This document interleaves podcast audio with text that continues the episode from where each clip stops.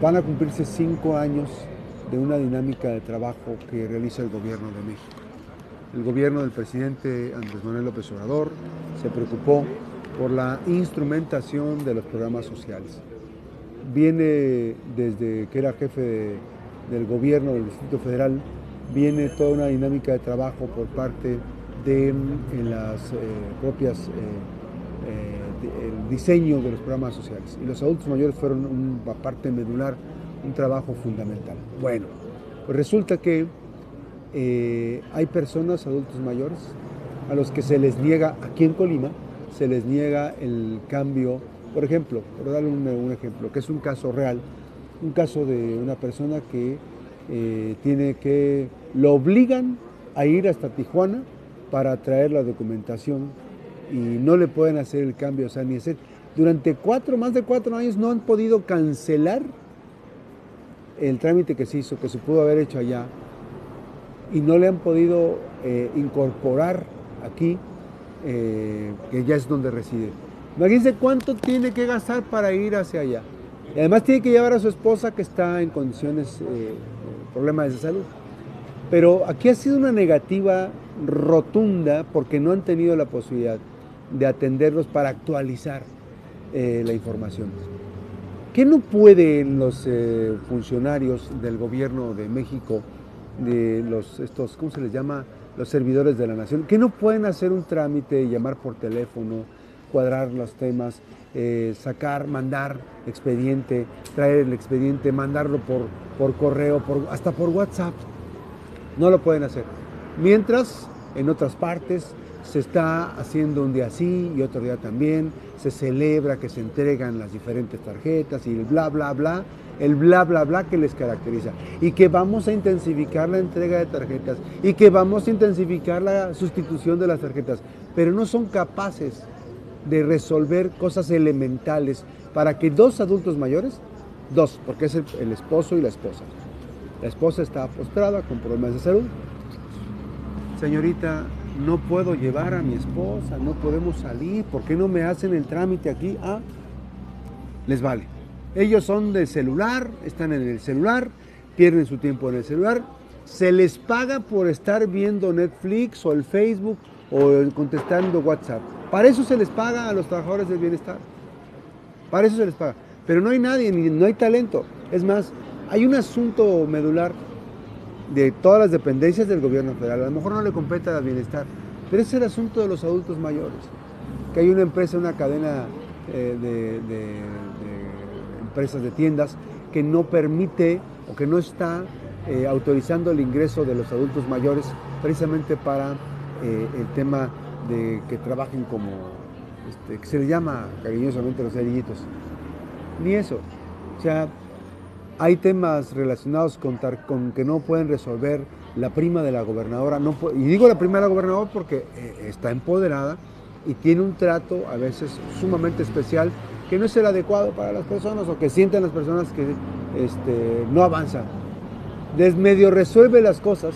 Ya van a salir del semestre, ya van a terminar su bachillerato y resulta que Luli, la famosísima Luli, no da respuesta con las tarjetas y los problemas.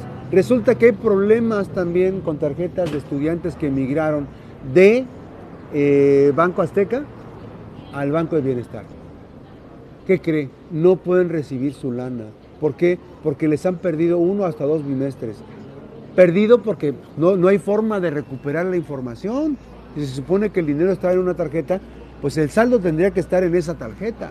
O sea, hay un desbarajuste. Pero eso sí, eso sí, un día sí y el otro también. La delegada de los programas federales, eh, Viridiana Valencia Vargas, anda en campaña, anda en campaña y aprovecha la posibilidad de hacerse presente en la capital del estado. El tema es que no habría ningún problema si estuviera en campaña, pero si resuelve las cosas de fondo, podría generar muchísimo mejores adeptos para tener una respuesta mejor en el electorado aunque en Colima le ha costado mucho, mucho, mucho, mucho, mucho entrar al ánimo de las y los colimenses. Ella ya declinó la posibilidad de querer ser candidata al Senado de la República, porque ella le dijeron, tú, tú quietecita te ves, te ves bien así trabajando en la delegación y para la capital del estado, porque es el proyecto que se busca. Pero que además el proyecto de la capital del estado es un proyecto hacia el 2027, donde en la competencia, franca competencia, están ella, Viridiana Valencia, y eh, Rosa María Vallardo, que son del equipo cercano a la gobernadora.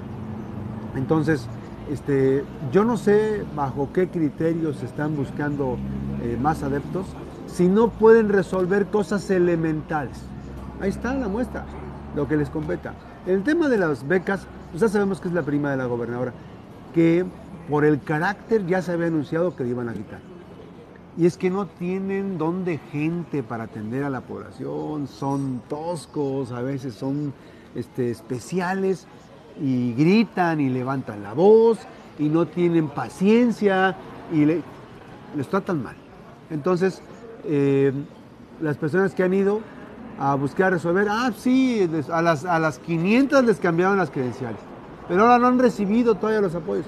Ya terminan en este junio, ya unos terminaron porque ya no fueron a ordinarios. Se terminó el bachillerato y duraron muchos bimestres sin resolver eh, la entrega de los recursos.